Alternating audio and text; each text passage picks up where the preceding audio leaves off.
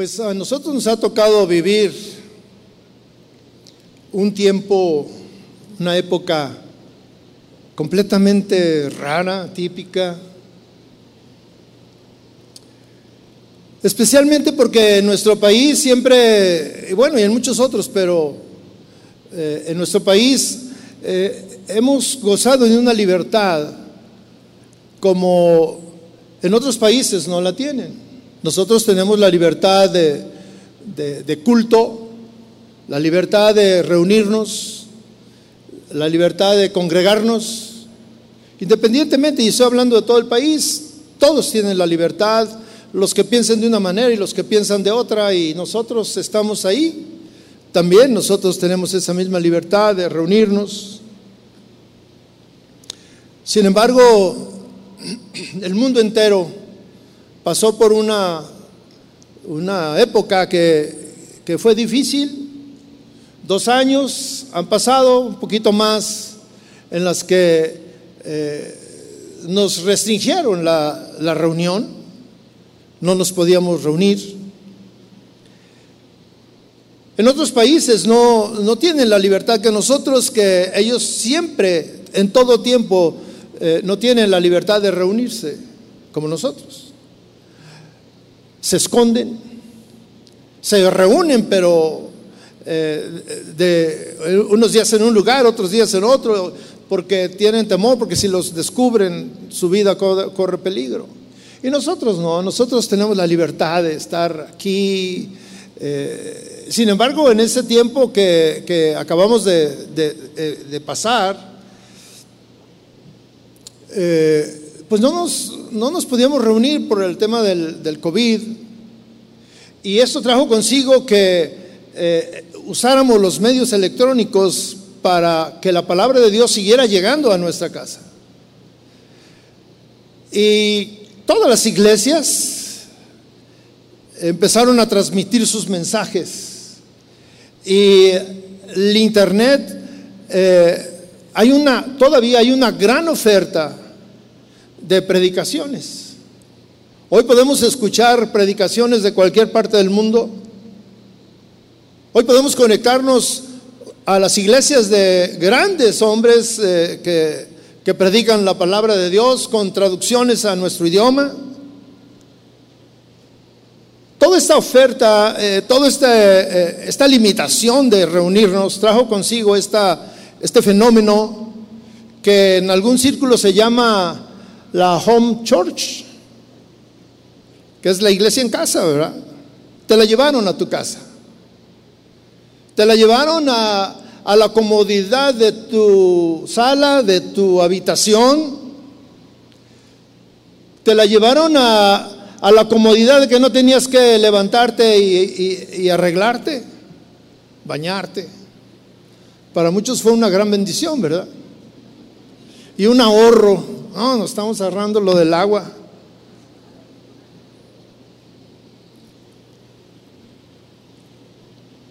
Para otros no fue bueno, porque dejaron de asistir a la iglesia y, y para muchos era, era vital, era necesario asistir a la iglesia. Para nosotros los pastores era muy raro cuando comenzamos a transmitir era muy raro este, venir y, y pararnos ante, ante nadie. Nadie nos escuchaba. No podíamos ver este, las expresiones de, de nadie. Cuando hablábamos y a veces hablamos cosas fuertes, no podíamos ver los codazos que luego se dan, ¿verdad? No podíamos ver esas expresiones de cuando eh, lo que estaba hablando el, predicador le, le, quedaba a tu pareja. No podíamos ver esa reacción de... No podíamos ver nada de eso. Desde el otro lado, del otro lado de la línea, no podíamos verlo a usted, que algunos entre que si sabían que estaban en la iglesia o no, pero estaban escuchando, ¿verdad? Acostados. O hablando por teléfono, o lavando el auto.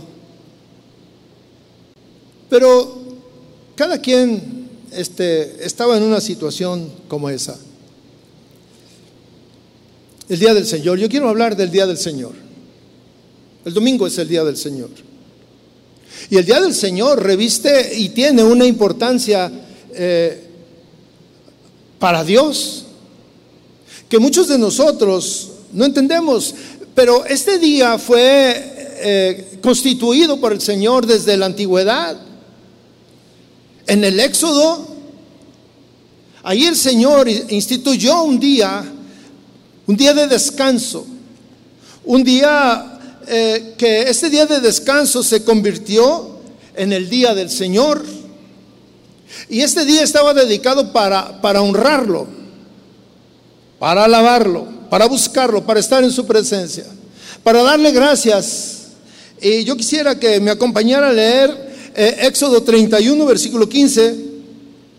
Lo voy a leer en la nueva traducción viviente y dice así, tienen seis días en la semana para hacer su trabajo habitual, pero el séptimo, el séptimo día será un día de descanso absoluto, un día santo, dedicado al Señor. Cualquiera que trabaje el día de descanso será ejecutado. El Señor tomaba las cosas de una manera radical. Seis días para que trabajes, para que hagas todo lo que necesitas. Pero el séptimo, el séptimo tiene una importancia especial para Dios, pero más que para Dios, para nosotros. Porque es el día en que el pueblo honra al Señor, lo alaba, está en su presencia. Era el día en que el, que el pueblo iba al, templo.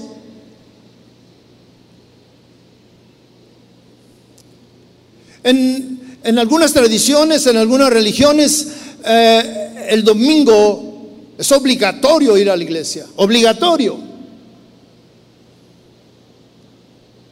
Incluso era o es la costumbre que algunas veces iba, andábamos ya, primero le damos eh, importancia al día de campo, a la actividad que teníamos al salir y esto, pero teníamos que llegar a, a la última reunión, a la de las ocho, porque, porque teníamos que ir, teníamos que cumplir.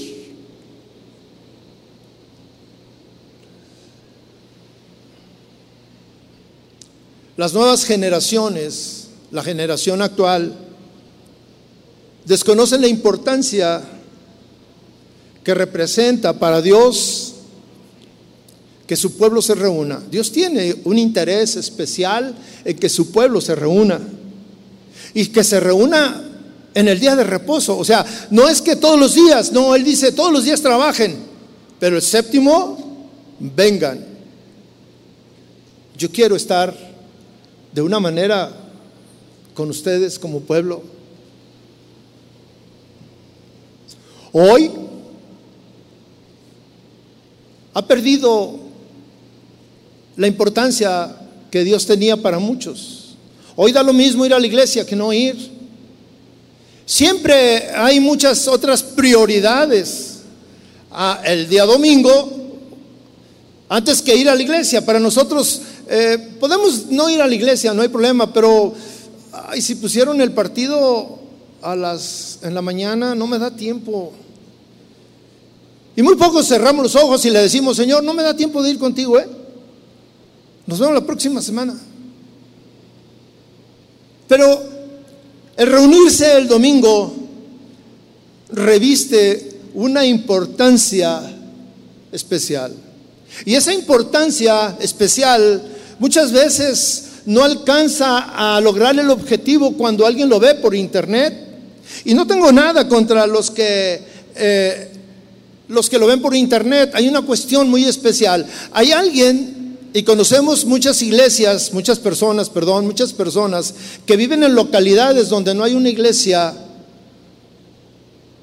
Y, el único recurso que tienen es mirar por internet.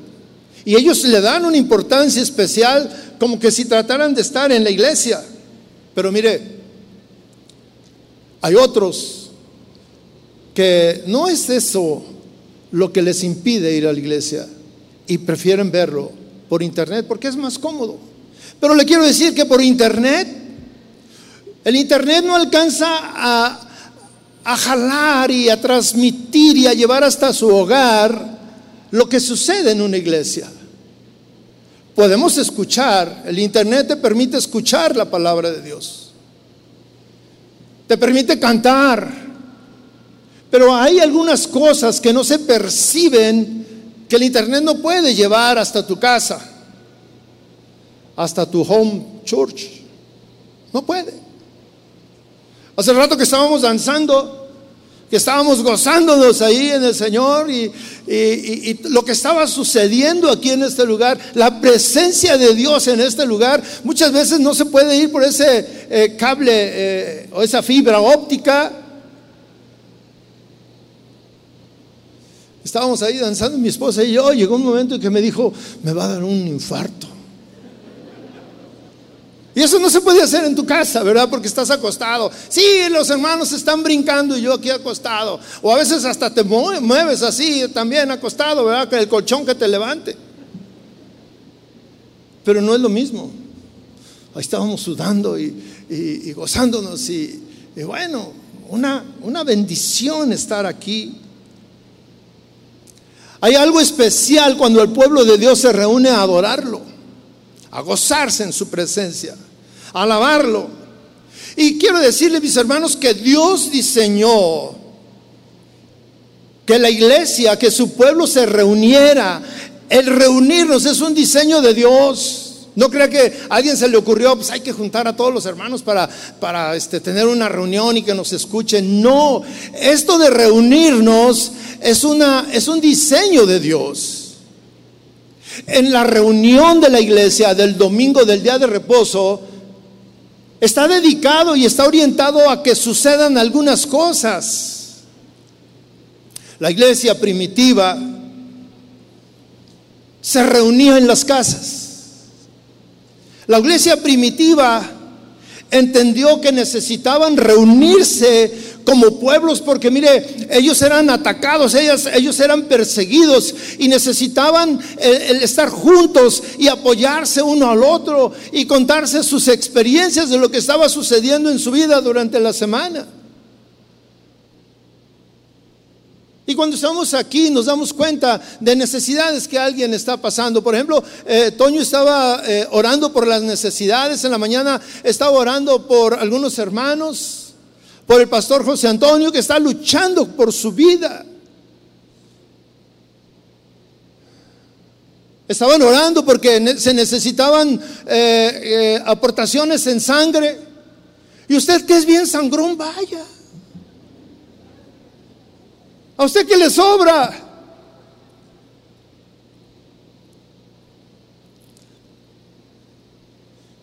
Yo sé que a nadie le tocó este esta broma, ¿verdad? Pero eso es una necesidad. En la mañana oraban también por una hermana que estaba, estaba con sus piernas, que no se puede sostener. Y mire, ella es una dentista que, que pues necesita estar de pie para poder trabajar. Y si no trabaja, pues no come. Nos damos cuenta de muchas cosas, pero es vital, para, para, la iglesia primitiva era vital reunirse porque sabían que eran perseguidos, que eran atacados y se juntaban y se apoyaban unos a otros porque querían vivir la vida cristiana y vivir la vida cristiana es difícil.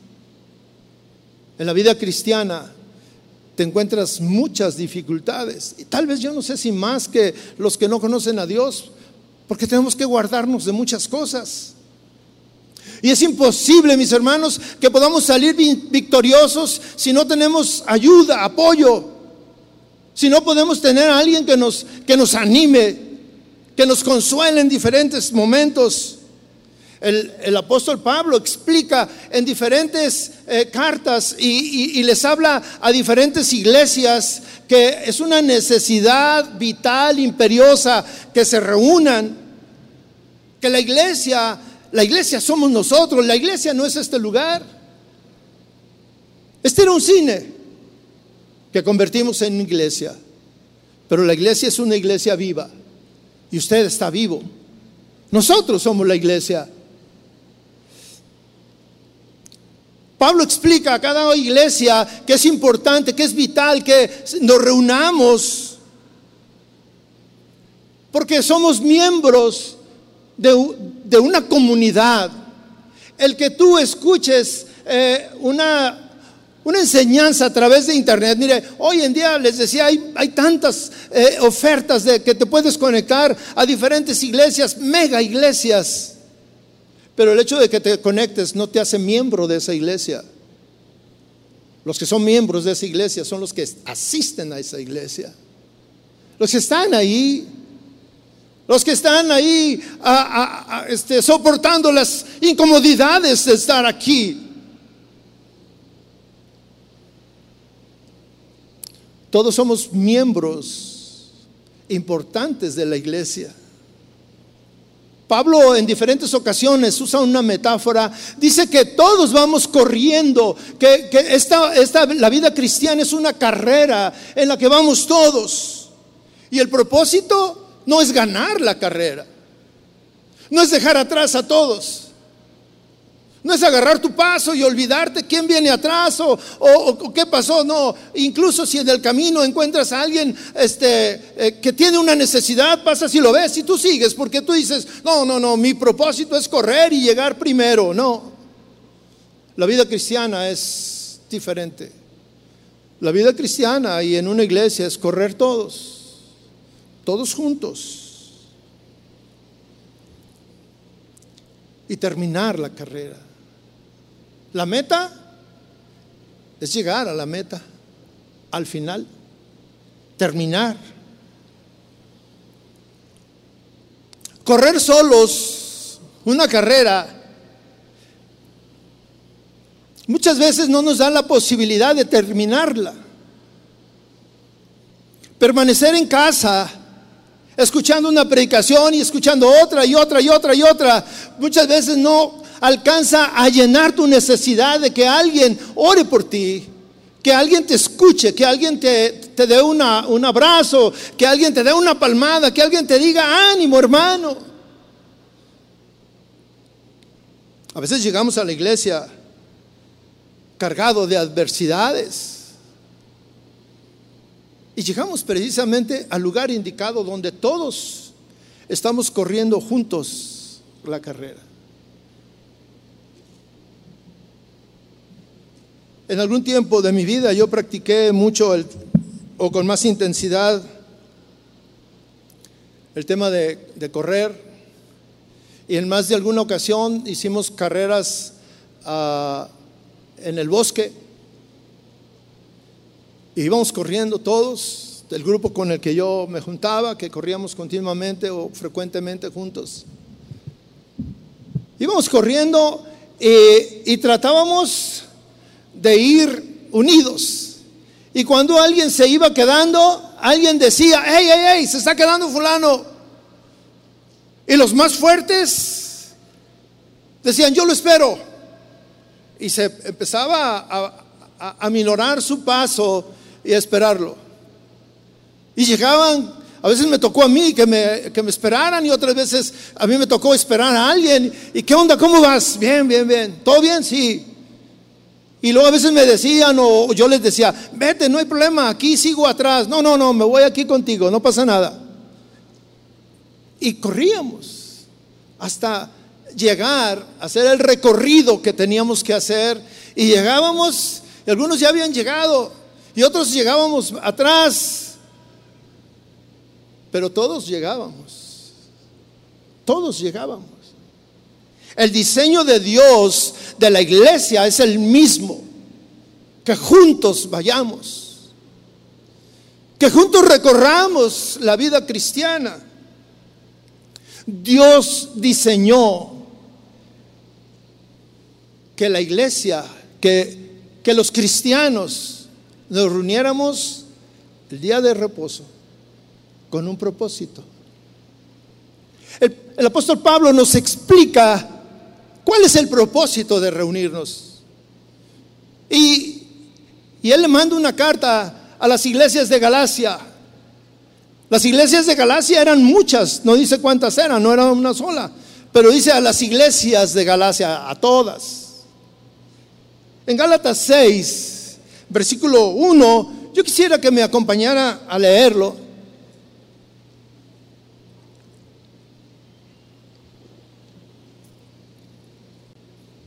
Dice así, hermanos, aún si alguien es sorprendido en alguna falta, ustedes que son espirituales, restáurelo en un espíritu de mansedumbre, mirándote a ti mismo, no sea que tú también seas tentado. Lleven los unos las cargas de los otros y cumplan así la ley de Cristo. Hasta ahí quiero leer. Aquí nos dice uno de los propósitos, hay muchos, pero yo quiero centrarme en esto. Uno de los propósitos por el que Dios diseñó que la iglesia se reuniera. Y la carta va dirigida a los hermanos. Mire, la, la carta no va dirigida al pastor. No va dirigida a una persona en especial, ni a un grupo de hombres que llevan la dirección de esa iglesia o de esas iglesias. Va dirigida a los hermanos, a todos. Y, y se refiere a un problema en el cual todos estamos inmersos. Aún, o sea, no importa. Dice, aún porque es muy probable que alguno, alguien, se ha sorprendido en alguna falta. ¿Cuántos de aquí, los que estamos aquí, hemos cometido alguna falta? ¿Usted ha cometido alguna falta? Yo he cometido faltas. Yo he cometido errores. La Biblia dice, ahora Ahora hemos dado una atenuante y, y hemos cometido alguna falta. La Biblia dice pecado. Dice, aun si alguno es sorprendido en alguna falta. Es decir, si todos los que están ahí en la iglesia, y aun si alguno, uno, es sorprendido ustedes que son espirituales, se está refiriendo a los hermanos, dice, hermanos, si alguien, y dice, ustedes, los hermanos, dice que son espirituales. ¿Quién de aquí es espiritual? Todos. No se sabe, no, yo no, no, tú también.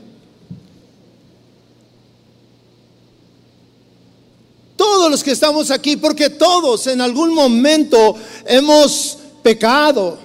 Todos tenemos faltas y muchas veces estas faltas, bueno, nadie se da cuenta. Porque las hacemos donde no están los hermanos. Pero, ¿y si eres sorprendido? ¿Qué pasa si eres sorprendido? Y todos todos. Aún los que se creen, que se levantan y dicen, no, yo no peco. Ah, acabas de pecar. Todos pecamos, mis hermanos, todos.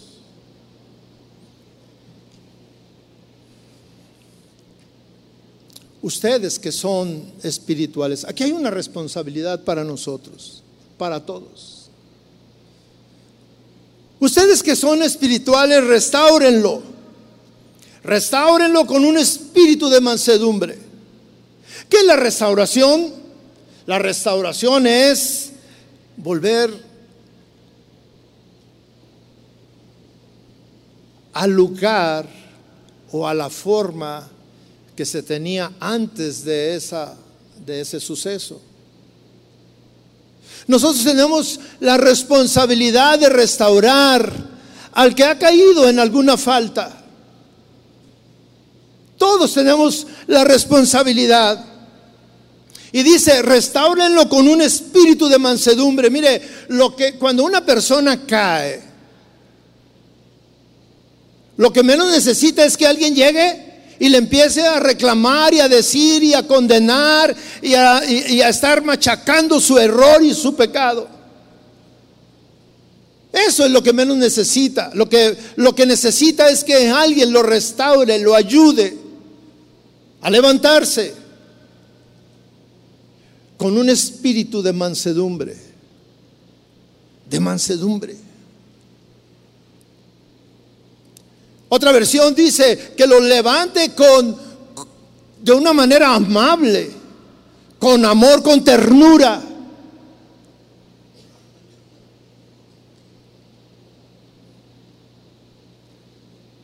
Esto me recuerda como, por ejemplo, cuando los niños hacen un pecado, hacen una, una falta, una travesura y, se caen y luego eh, está llorando porque se cayó, porque no te obedeció y se cayó y luego tú llegas todavía y le pegas, ande muchacho, porque no me ande desobedeciendo. ¿Usted cree que el niño necesitaba que le pegaras otra vez? El niño necesitaba que lo levantaras estaba caído y tú le dices, venga mi hijo para levantarlo, vengas. Y lo abrazas. Y el niño está llorando, ay papi, y tú lo abrazas, lo estás calmando. Esta es la imagen, esta es la idea que da. En una carrera, mis hermanos, retomando el, el ejemplo, la metáfora de Pablo, en una carrera suceden muchas cosas. Hay carreras largas de 42 kilómetros que son, es un maratón. Hay carreras de veintitantos kilómetros que, bueno, se necesita una condición, pero aún en ese tipo de carreras y en una de 42 suceden muchas cosas, muchas cosas, mis hermanos, imponderables.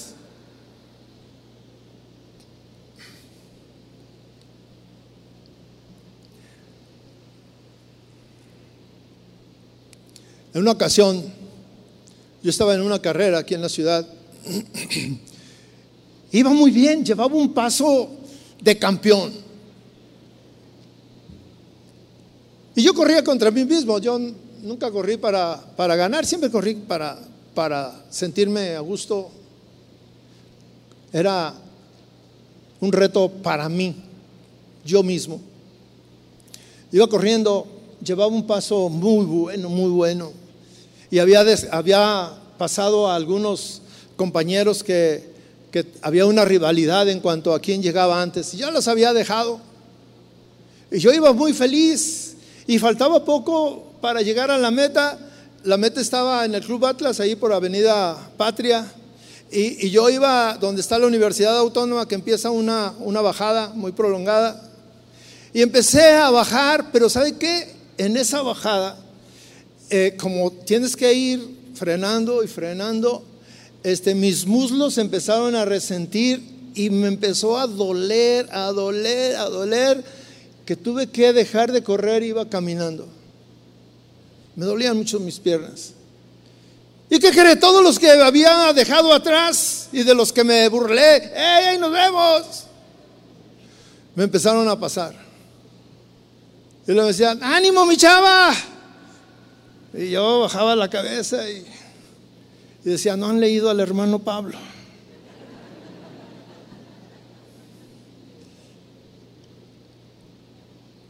Suceden muchas cosas y dice la palabra de Dios, si alguien es sorprendido, lo que necesita es ayuda, lo que necesita es que alguien lo lo levante con un espíritu de mansedumbre. Y hay un asunto por el que Pablo lo dice de esta manera, hey, hazlo de esta manera. ¿Por qué? Porque sigue diciendo, mirándote a ti mismo, no sea que tú también seas tentado. Todos estamos expuestos, mis hermanos, a caer.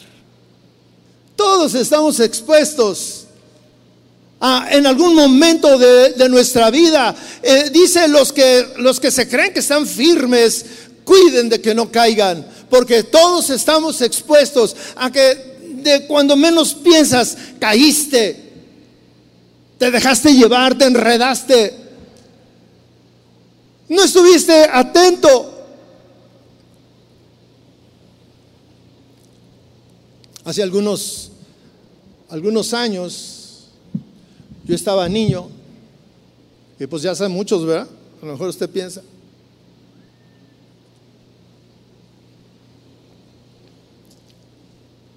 Había aquí por Avenida México un, lugar que se llamaba la pista de hielo, porque en nuestra ciudad, con el calor que hace, pues imposible que pudiéramos tener pistas de hielo o lugares para ir a, a patinar. Y había una pista de hielo. Y yo fui, y yo veía qué, qué padre se veía, qué bonito se veía aquellos patinadores que iban con, sus patines este, de metal y, que se necesitaba mucho equilibrio para ir y hacían piruetas y se movían y yo decía, yo quiero, yo quiero este, patinar como ellos. Yo nunca me había puesto unos patines. Y me dicen, ¿quieres patinar? Y dije, sale, sí, me gustaría. Y me los ponen y bueno, me sentía como, como cuando, eh, digo, no sé si es lo mismo, pero cuando te pones unas zapatillas de esas de picudas, que andas ahí, que te caes, que no te caes.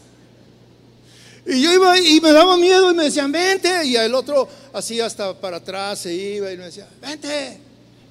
Y yo agarrado ahí, ¿verdad?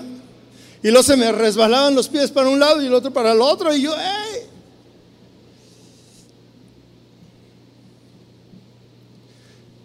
Y había un muchacho que patinaba fantástico. Y pues yo traté de patinar, pero no salía del, suelo. No salía. Terminé con la ropa toda mojada y todo eso. Y yo lo veía, qué bonito se, y hasta levantaba el pie y toda la cosa. Pero ¿sabe qué? Cuando menos pensó, suelo. Se cayó. Y yo decía, ¿cómo se cayó él? Si tenía tanta experiencia. Si se veía que, patinaba tan bonito. Y la palabra de Dios dice, el que se sienta firme, cuídese, porque puede caer. Y Pablo dice, Ayuda a los otros, a los que han caído, poniéndote tú en su lugar, mirando que tú no caigas, porque tú también puedes ser tentado, tú también puedes caer. La vida cristiana es eso. Cuando comenzamos la vida cristiana, mis hermanos, no, no, no, no salimos del suelo caemos y caemos y caemos y caemos y nos desanimamos y luego decimos esto no es para mí y nos vemos. Yo no quiero saber más de esto. Pero el apóstol Pablo pone y nos habla a nosotros, a los hermanos, a los, a los espirituales, la responsabilidad que tenemos de levantar al que ha caído, al que, al que ha cometido alguna falta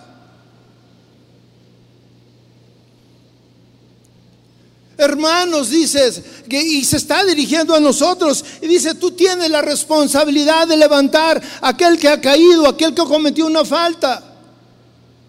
Y dice, ¿quiénes? ¿Quiénes son los espirituales?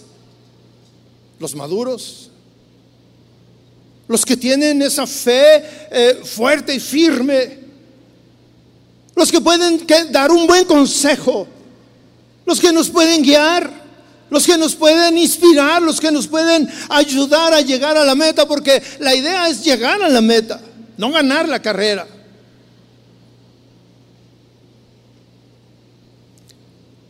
Dice, ustedes que han caído, ustedes que son espirituales, restáurenlo, restáurenlo. Hay una versión que dice, ayúdenlo a volver al camino. Aquel que se desvió, ayúdenlo a regresar con un espíritu de mansedumbre, con ternura, con humildad, no con esa actitud soberbia, no con esa actitud de, decir, este, o en tono burlón, ay, se cayó fulanito. No, yo sabía que se iba a caer. No actuando con altivez. No haciéndole de una manera vergonzosa. No condenándolo. No con un espíritu de superioridad. Sino dice la palabra con mansedumbre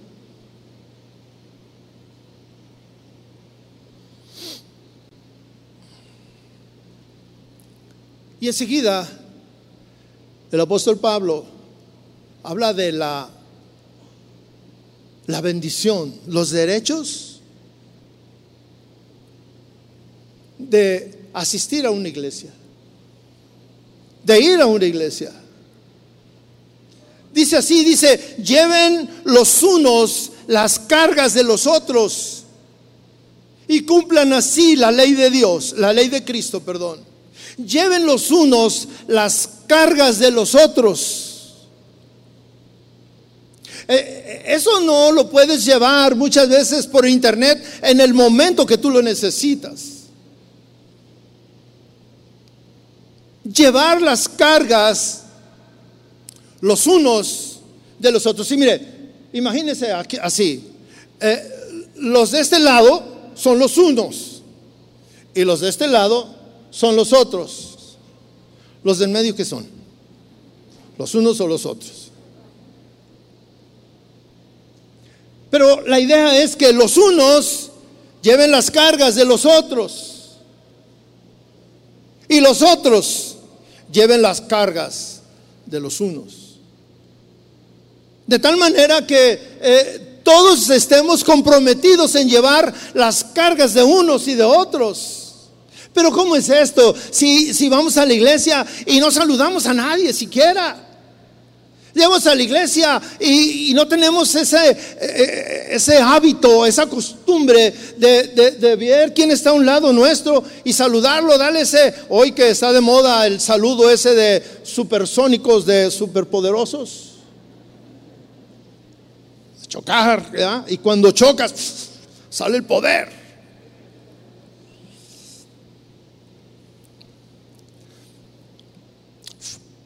Formamos parte de una comunidad.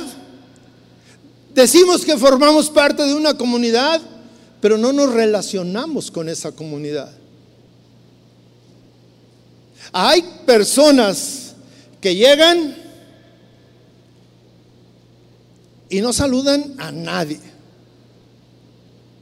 Se sientan donde mismo, tienen a su lado a los mismos y no saben cómo se llama. Y menos ahora que estamos cubiertos, ¿verdad? En la mañana me dijo un hermano, me saludó otro y me dijo, oye, ese es fulano. Le dije, sí, dice, es que no lo reconocía con el, con el antifaz. Pero aunque no lo conozca, salúdalo.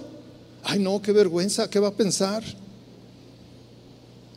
Pero la palabra de Dios dice que somos hermanos. Y si yo le pregunto a usted, somos hermanos, amén, somos hermanos. Pero ¿cómo vamos a ser hermanos si no nos hablamos?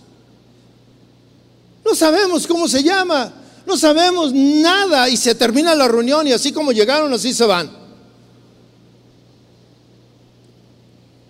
Ayer Toño estaba hablando del lugar este que hubo los bautizos y que fuimos y que fue una bendición. ¿Hubo comida? No, no, no. Si hubiera ido usted, le hubiera tocado, hermano. Me dijo mi esposa, ¿no vas a llevar nada? Le dije, no, no voy a llevar nada y te voy a traer, vas a ver. Llegó un hermano ahí en la mesa donde estábamos, llegó un hermano con, con un recipiente grande eh, eh, de una ensalada riquísima que tenía pollo y le dije a Toño, ahora Toño, ahí te mandan ya que no le gusta, ¿va? Y yo la vi y le dije, hermano, mañana le llevo el recipiente a la iglesia porque esto es mucho y pues me lo voy a llevar a la casa.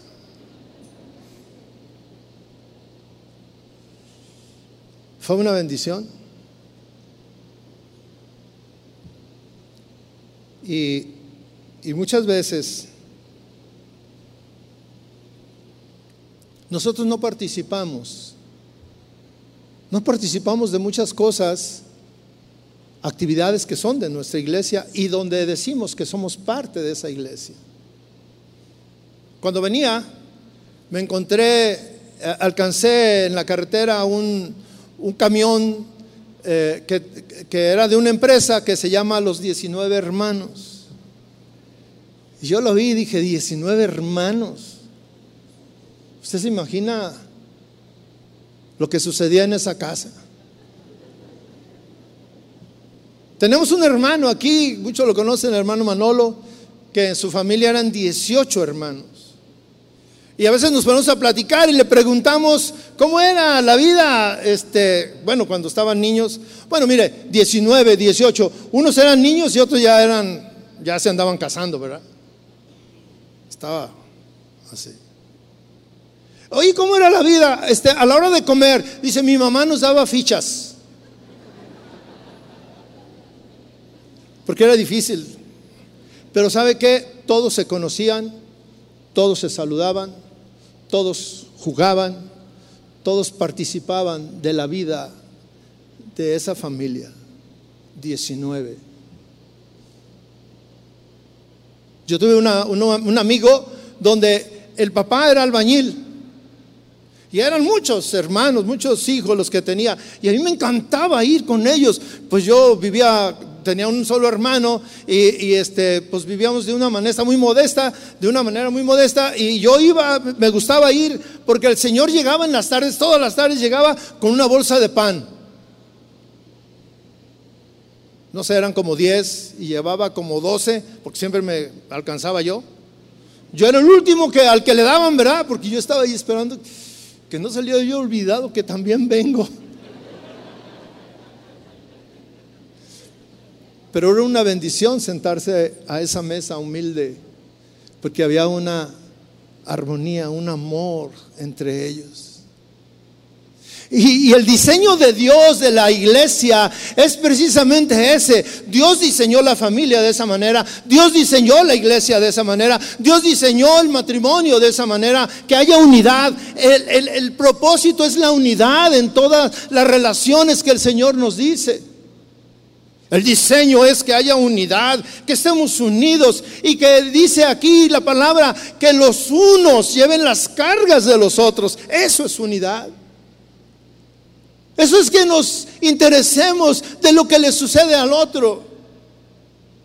Hoy en la mañana me habló un hermano querido y me dijo, oye, este, no vamos a ir porque eh, el hermano de, de mi esposa ya falleció, estaba batallando con su vida. Dije, ¿necesitan algo? No, me dijo, este, estamos bien, gracias a Dios.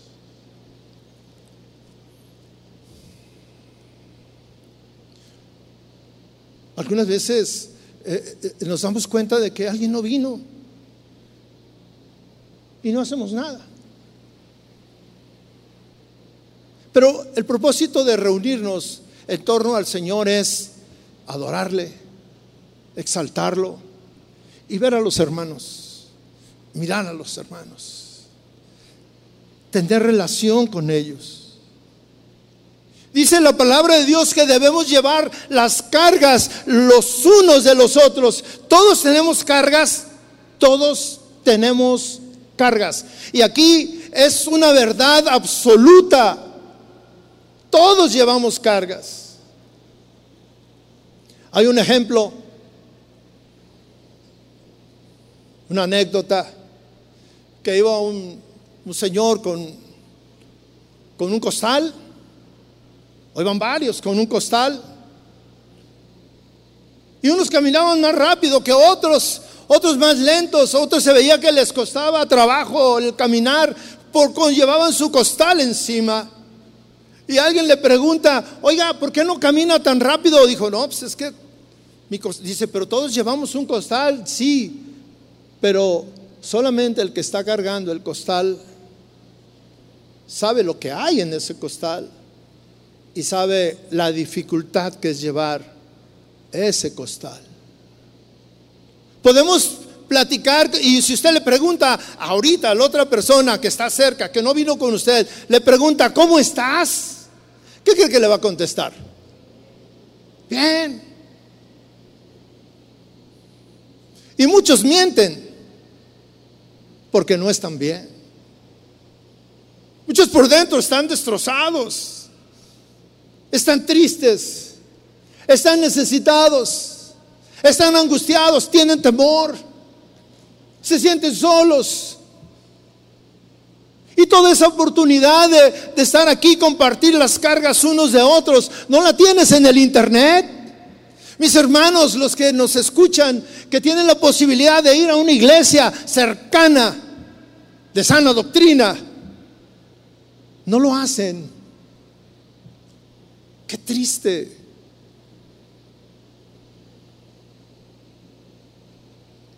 Todos aquí llevamos cargas.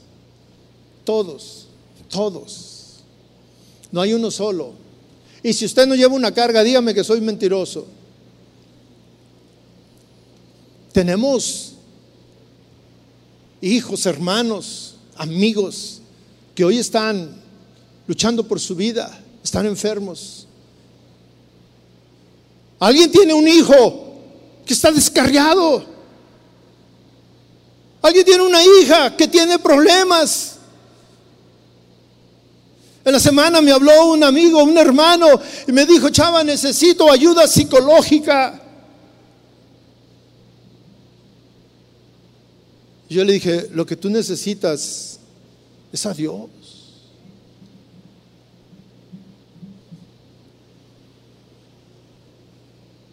Y algunas veces vemos la necesidad de alguien y no, no nos duele, no, no, no, toca nuestro corazón para ir y, y, decirle, te puedo ayudar, voy a orar por ti.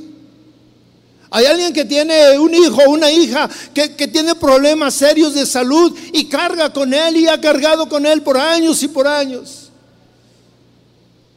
A veces yo he estado quebrantado ahí en mi casa y, quebrantado hasta las lágrimas y lloro y le digo a mi esposa, mira, pasó esto, me di cuenta de esta situación y nosotros nos quejamos que tenemos este problema cuando hay alguien que, que está sufriendo verdaderamente.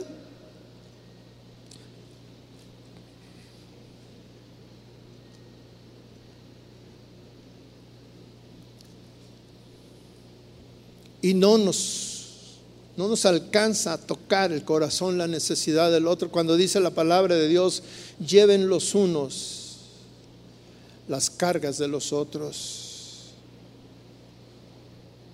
Llévala, ayúdale. Es un compromiso con Él. El pastor José Antonio, unos días antes de bueno, los primeros días que llegó al hospital con el, con el tema este, yo le hablé y le digo, ¿cómo estás? Me dice, pues todavía estoy bien, ya estoy en el hospital, pero pues tengo problemas, dice, pero no sé cómo se vaya a poner esta situación. Le dije, yo voy a estar orando por ti, brother. Y no he dejado de hacerlo un día, orando por él, clamando a Dios.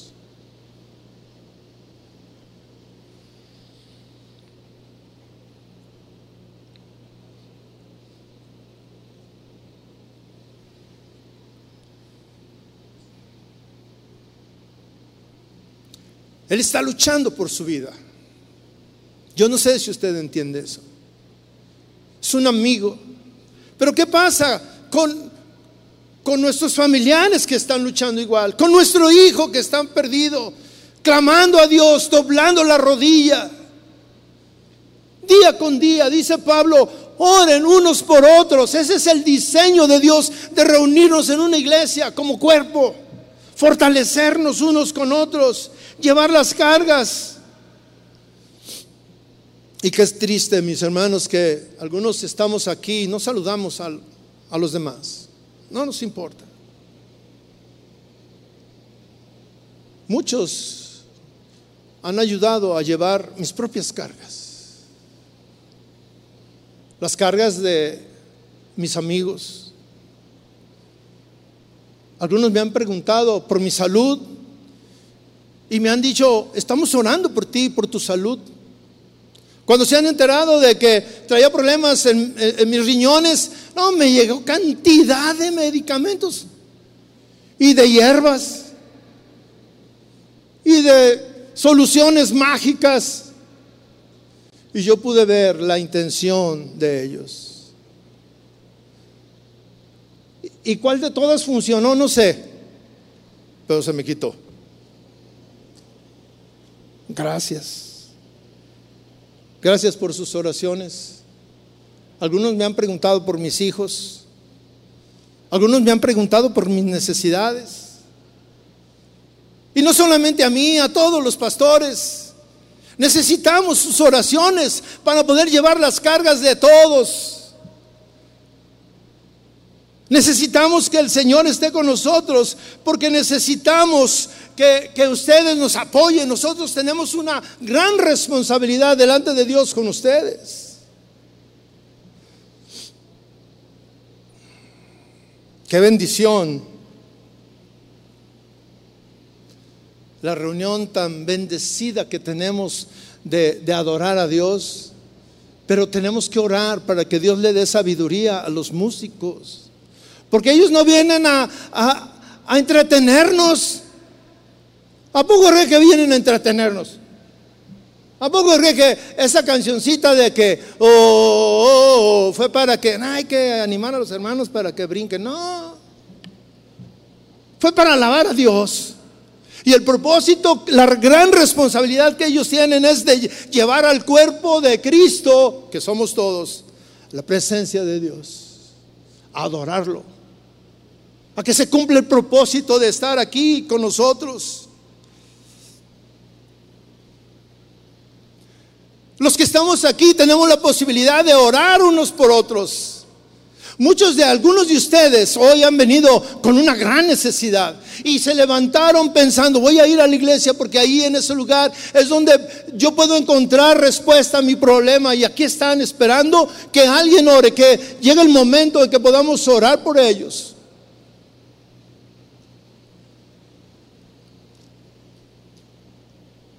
¿Alguien te ha ayudado con tu carga, mi hermano?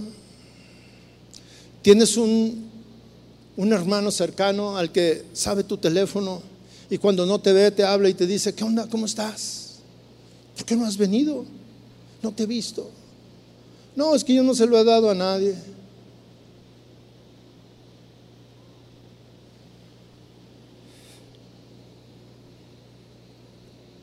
Hace algunos años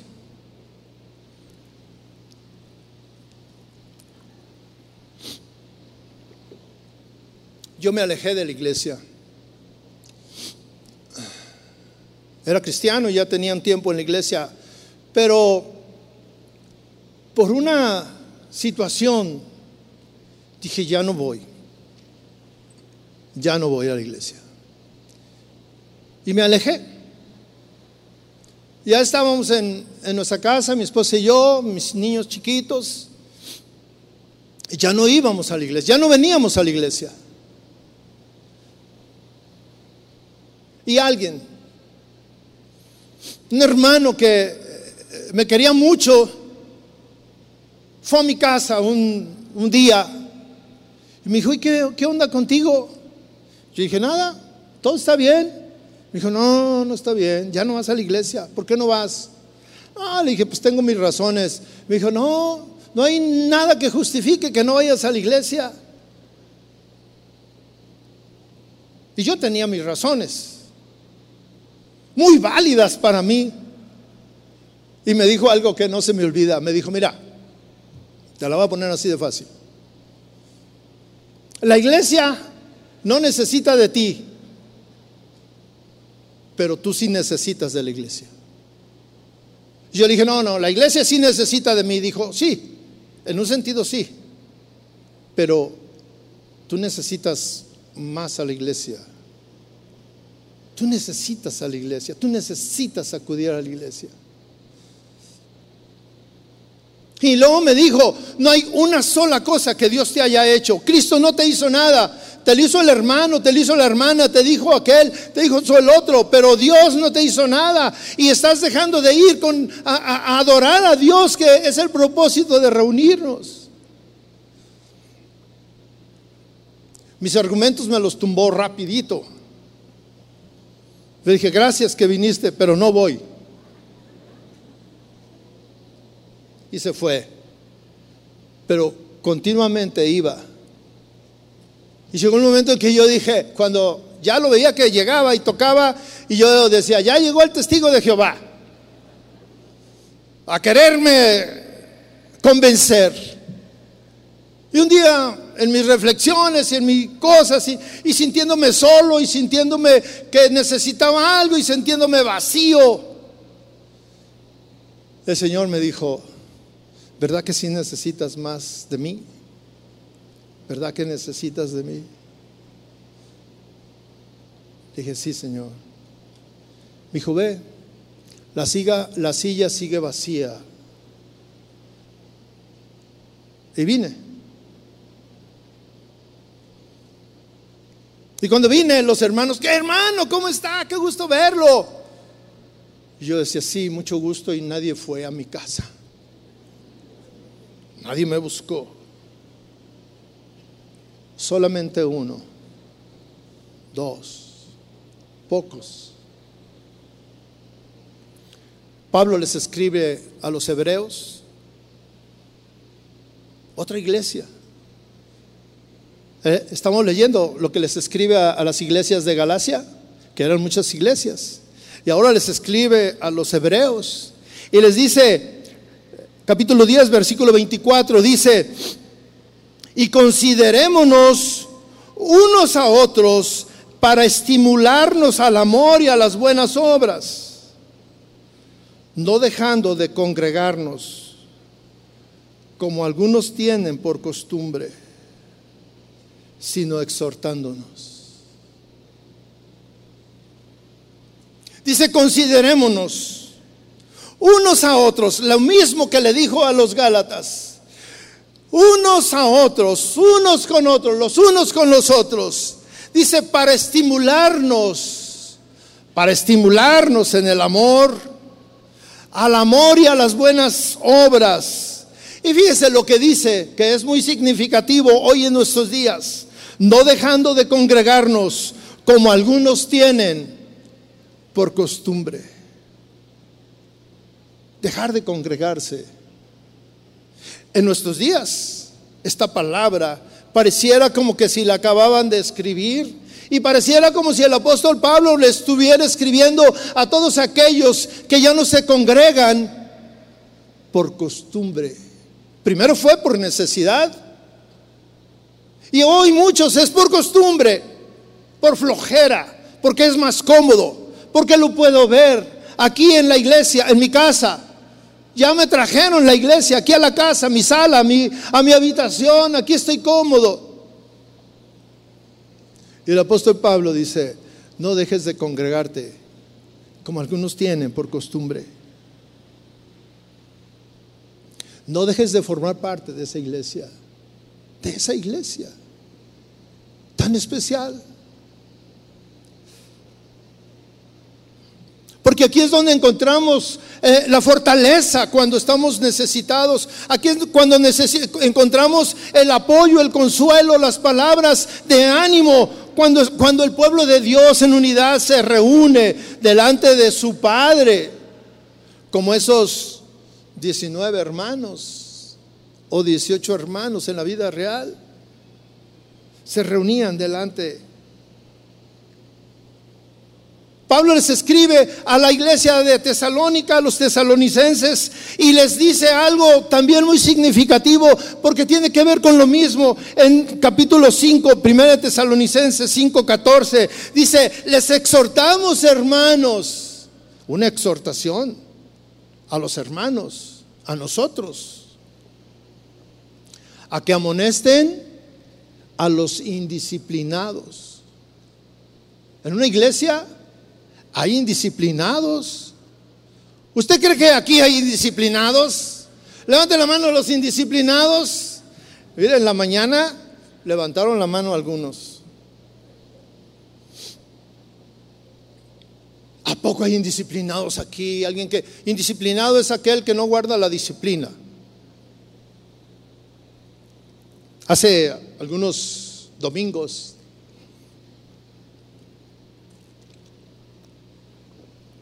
Cuando comenzamos a reunirnos más personas, teníamos el problema de, todavía no poníamos las sillas atrás y, teníamos el problema que llegaba mucha gente y, cuando eh, hay un poco más espacios, cuando salen los adolescentes, cuando está la alabanza, pues se saturaba y, los sugieres andaban ahí batallándole para acomodar a unos a otros y acá. Y había una, una hermana que, bueno, ella viene en la mañana, eh, para que no se, no se preocupe usted. usted. No tiene nada que ver con usted. A la que yo me refiero viene en la mañana. Y es una hermana, así que los hermanos, relájense. Pero esa hermana llegó por acá y luego eh, la Ujier, muy amable, le dice, eh, pase en la parte de arriba, allá hay algunos lugares. Dijo, no, no, no, no, no, es que yo quiero adelante. Le dijo, hermana, pero ahorita no, no es el momento y no hay lugar, ya se llenó adelante. No, yo quiero adelante. Es que, no, hermana, entiéndame, yo quiero adelante. Le dijo, hermano, pero es que este, no hay. Y así a regañadientes y haciendo una actitud así como de enfado, eh, fue guiada a la parte de arriba. Y se viene la hermana, se, se pone para allá y se viene caminando para acá y viene para abajo. Y ahí viene queriéndose meter por este lado. Y, por las instrucciones para todos los, los, sugieres. Y le dice, hermana, este, no hay lugar aquí adelante. No, sí, sí hay. Allá adelante hay. No, hermana, no hay. Ahorita no es el tiempo. No, es que yo quiero. No, es que, y mire, terca, la hermana, terca. Con un espíritu fuerte, así, constante. No, no, yo quiero. Bueno, no se pudo ahí y, la llevó otra vez para arriba, para el otro lado y se viene por el último pasillo. Y ahora estaba viendo. Llegó y pues nadie la detuvo, ya vino y encontró por ahí un lugar, un huequito y ahí como este llegando y ya sabe con los brazos abiertos así para eh, pedirle con permiso, hermana, con permiso, con permiso. Se estableció ahí un lugar y como diciendo, ahí está, no que no hay lugar. ¿Saben que sí hay lugar? Nomás con, con disposición, sí hay lugar. Los indisciplinados.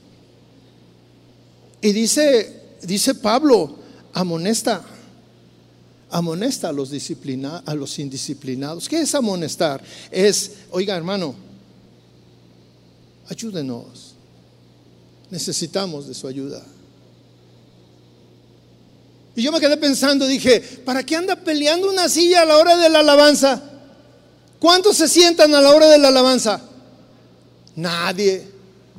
Y, los hermanos le decían, hermano, hermana, espérese, mire, ya que salgan los adolescentes, las pasamos. No, no, no, yo quiero ahorita. Fue y se puso en una silla que no usó. Los indisciplinados. Pero dice también Pablo, dice, animen a los desanimados. ¿Cuántos desanimados hay aquí en esta mañana? Amén. Dice la palabra de Dios, anima al desanimado, al que llegó abatido por los problemas de casa, de trabajo, de salud, de mil cosas, y que vienen desanimados, anímalos, Anímalos a continuar. Hace unos días eh, mi hijo, ahora pues ya no corro yo, pero uno de mis hijos sí corre, y este, una carrera y empezaba a las 7 de la mañana. Y yo dije, yo puedo ir a echarle porras. Y ahí estaba este, esperando que pasara y pasaban y pasaban. Y yo buscando dónde venía y veía unos que ya iban a punto de pararse y yo los animaba. Ánimo, ánimo, ánimo, ya me lo llegas, ya me lo llegas, ánimo, ánimo, que no desfallezca. Eso es lo que necesita el desanimado que alguien lo anime, porque la carrera no ha terminado. Estamos en ella. Dice Pablo, también le dice a los, a, los hermanos de Tesalónica, le dice, sostengan a los débiles, sosténganlos. Levántalo. Dice la palabra de Dios, dice, ¿qué hará él solo cuando cae? Cuando no hay una, mano que lo levante. Y aquí el débil encontrará muchas manos que lo pueden sostener. Hermano, necesitamos sostenerte. Yo vengo aquí y te levanto porque necesitamos seguir corriendo. No importa que lleguemos al final.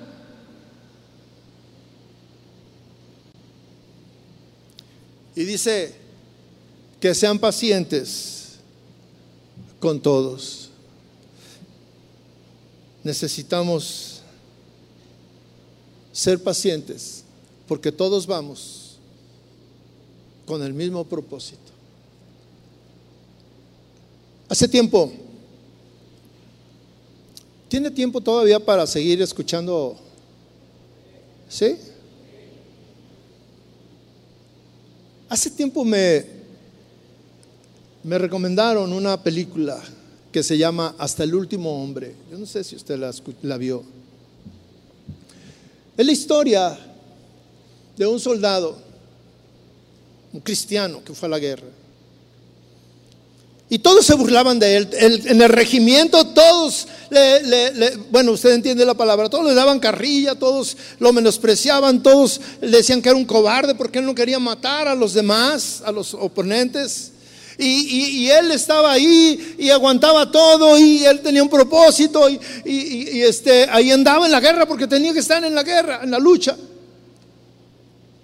Pero su regimiento fue emboscado y, estaban a punto, eh, los enemigos estaban a punto de matarlos a todos. Y cuando llega la, avanzada y la oleada, unos quedan en un lugar, había que subir como una especie de montaña y llegar a donde estaban, donde habían quedado algunos heridos. Y, una, un dicho que tiene el ejército americano es que todos tienen que esperarse a llevar a todos sus hombres, hasta el último aún a los cadáveres se llevan. Y se quedaron allá algunos y había un hombre, un amigo de él, que se había quedado allá este, en, el, campo enemigo y, había unos francotiradores que no podían llegar hasta allá y, este, estaba herido. Y este soldado cristiano dice, yo voy a ir por él. Y todos le decían, no, no vayas, no seas tonto, vas a arriesgar tu vida. Dijo, es que tengo que ir por él. Y subió esa montañita, ese lugar, y empezó a, arrastrarse y le mandaban disparos y todo esto. Llegó hasta donde estaba su amigo y lo subió en sus hombros y fueron y lo rescató. Pero cuando llegó allá, le dijeron, ay, qué bárbaro, este, todos estaban sorprendidos, nadie se atrevía a ir. Y él dice, hay más soldados allá. Dijo, y voy a ir por ellos. Y todos lo, lo trataban de desanimar y le decían, no, no vayas. Y él dijo, sí,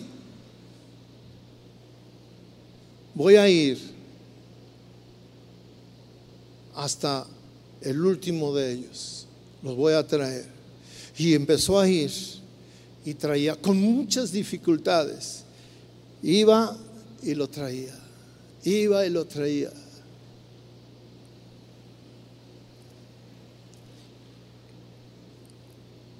Hay un, tenemos un prestigio los cristianos que debería de darnos vergüenza, mis hermanos. Porque no hacemos eso. No hacemos eso con el caído.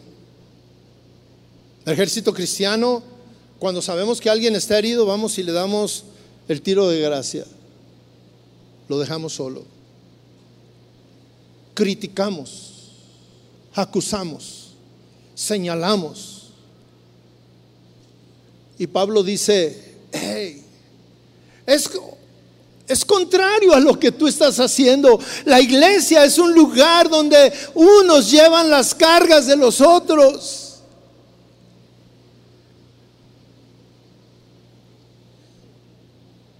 Tenemos que preocuparnos por llevar la carga de los de aquí y de los de acá. Primero, mira, dice los unos, y imagínate que tú eres de los unos. Llevar las cargas de los otros. Pero los otros llevan las cargas de los unos.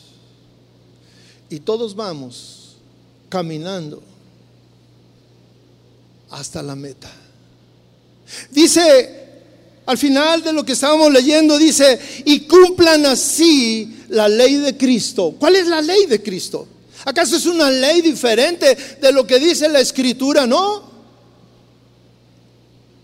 Cuando tú participas llevando las cargas de los demás, estás cumpliendo la ley de Cristo. Cuando tú te preocupas por, por los problemas, por ver qué hay en ese costal, es cuando tú estás cumpliendo la ley de Cristo. ¿Cuál es la ley de Cristo? La ley de Cristo es muy sencilla. Cristo lo dice cuando le preguntan acerca de los mandamientos. Y él dice, él resume la ley, los diez mandamientos, en dos. Amarás al Señor con todo tu corazón con todas tus fuerzas. Con todo vas a amar al Señor. El primero es amar a Dios con todo. Y el segundo, amarás a tu prójimo como a ti mismo. Y dice, en esto se resume la ley y los profetas. Y en algo tan sencillo se resume la vida de una iglesia amar al prójimo, preocuparse por el prójimo. Mire, hace unos días también me decía una, una persona,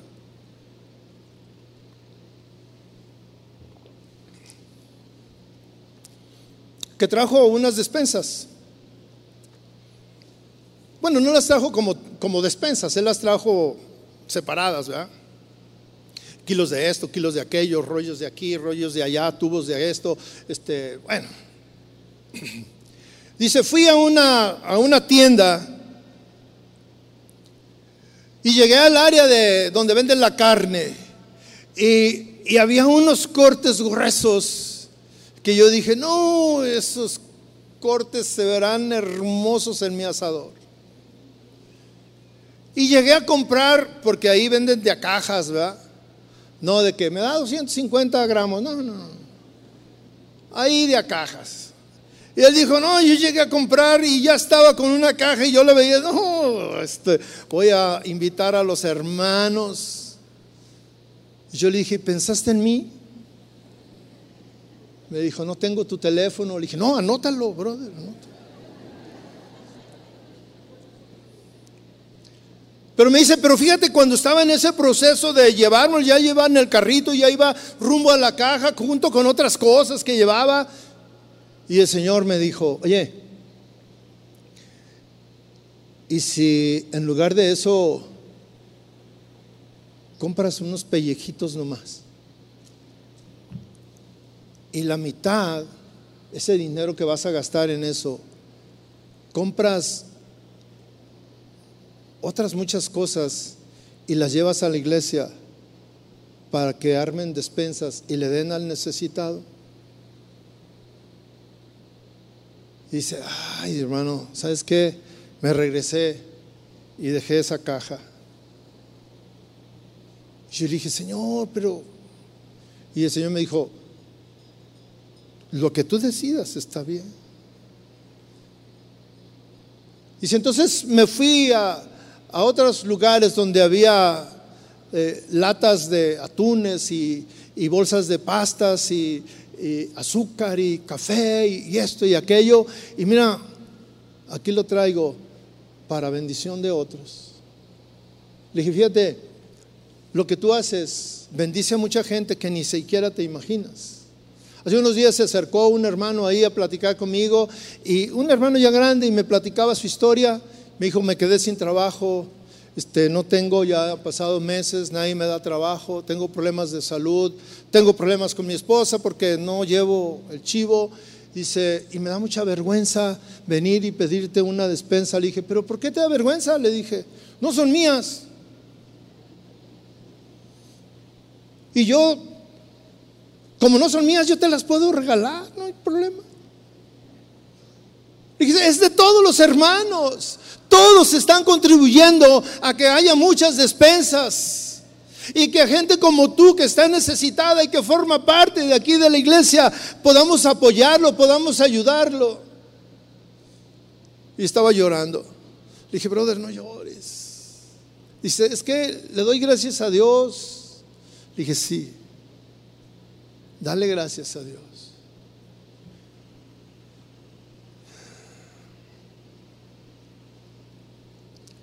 Mis hermanos, el diseño de Dios de que el, pueblo se reúna en la iglesia como un cuerpo es algo bueno y es en beneficio de nosotros. Yo sé que hay unas, algunas localidades donde no pueden hacer otra cosa más que estar conectados como hoy, que están conectados aquí mirándonos, pero también hay otros que pueden venir y no vienen. Y dice la palabra de Dios, dice, no dejando de congregarnos como algunos tienen por costumbre, algunos ya se les hizo costumbre no venir a la iglesia. Mire, hoy en la mañana yo llegué y bueno, ya sabe que hoy se adelantó el horario y andábamos corriendo para llegar aquí a tiempo. Y llego y llegué, no sé, cinco minutos antes de que comenzara y estaba aquí una, una familia que viene de un pueblo que hace como una hora en llegar aquí manejando. Y yo lo vi y dije, ay Señor, ellos que vienen de lejos y llegaron antes que yo, que estoy a 15 minutos. Hay una familia que viene desde la barca todos los domingos. Pero hay alguien que no puede venir a la iglesia, que vive aquí en la colonia. Y que tiene carro y que tiene chofer. Ya me excedí, ¿verdad? No más carro. Pero que ya tiene la costumbre de quedarse en casa.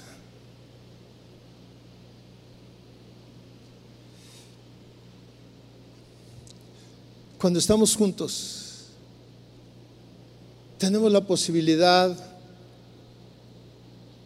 de disfrutar de una reunión que no se puede apreciar a través del Internet. Hace algunos, algunos años,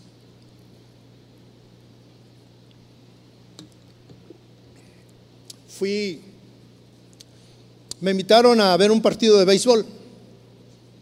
Yo no soy muy fanático del béisbol, soy más fanático de, del fútbol.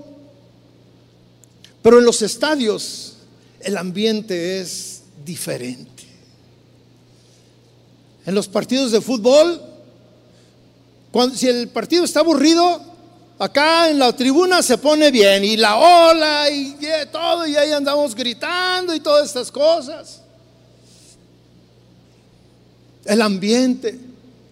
Hace, rato, hace rato que estábamos ahí danzando y empezamos a sudar. Eso no se hace en la sala de una casa. Estaba yo en el estadio y nos tocó hasta arriba, hasta arriba, un estadio inmenso. Y yo estaba sorprendido con ese estadio. Yo decía, es increíble, o sea, cuánta gente llenísimo a ver un partido de, de béisbol. Y cuando empieza el partido y yo estaba atento y yo veía al, pitcher, ya sabe, los movimientos que hacen y todo el rollo, ese ritual antes de lanzar la pelota. Y lanzaba la pelota y yo veía al de enfrente que tiraba el palazo, pero yo decía, ¿y la bola? ¿Dónde está la bola? Yo no veo la bola. Es tan pequeña la pelota que a esa distancia yo no alcanzaba a apreciar. Pero yo estaba ahí en el estadio. Y yo decía, y empezaron los gritos por acá y esto, y, cuando, ¡eh! y cuando le daba, ¡ah! y bueno, Era fantástico estar ahí adentro. Y cuando estás el mismo evento, estás en tu casa mirándolo en tu pantalla y no gritas igual, no sientes igual.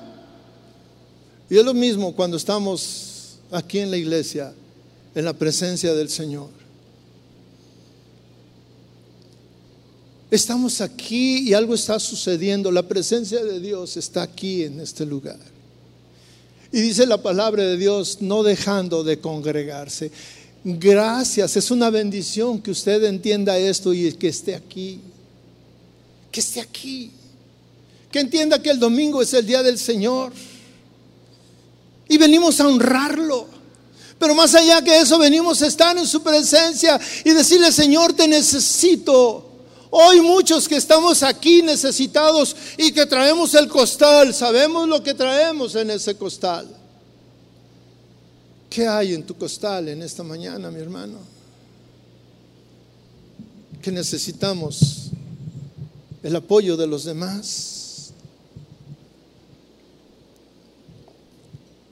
Necesitamos el apoyo de los unos y de los otros. Solamente en la presencia de Dios es donde podemos recibir, podemos percibir.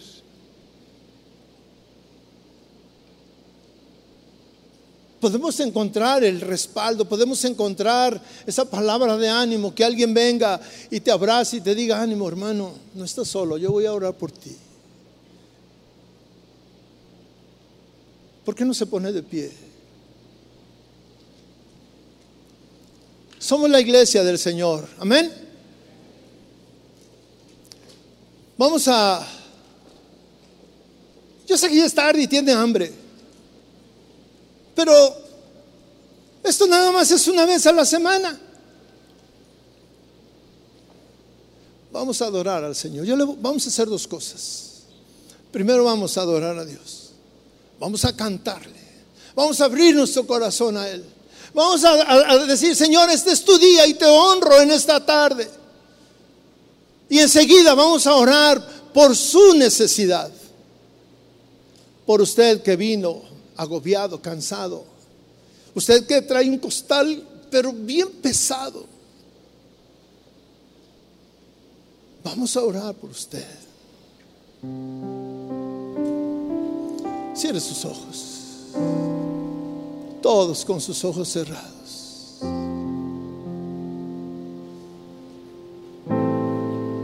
Aquí está la presencia del Señor. Y somos su pueblo. Y el Señor se complace eh, eh, en tu canto. El Señor se complace en ayudarte, en bendecirte, en levantarte, en sostenerte.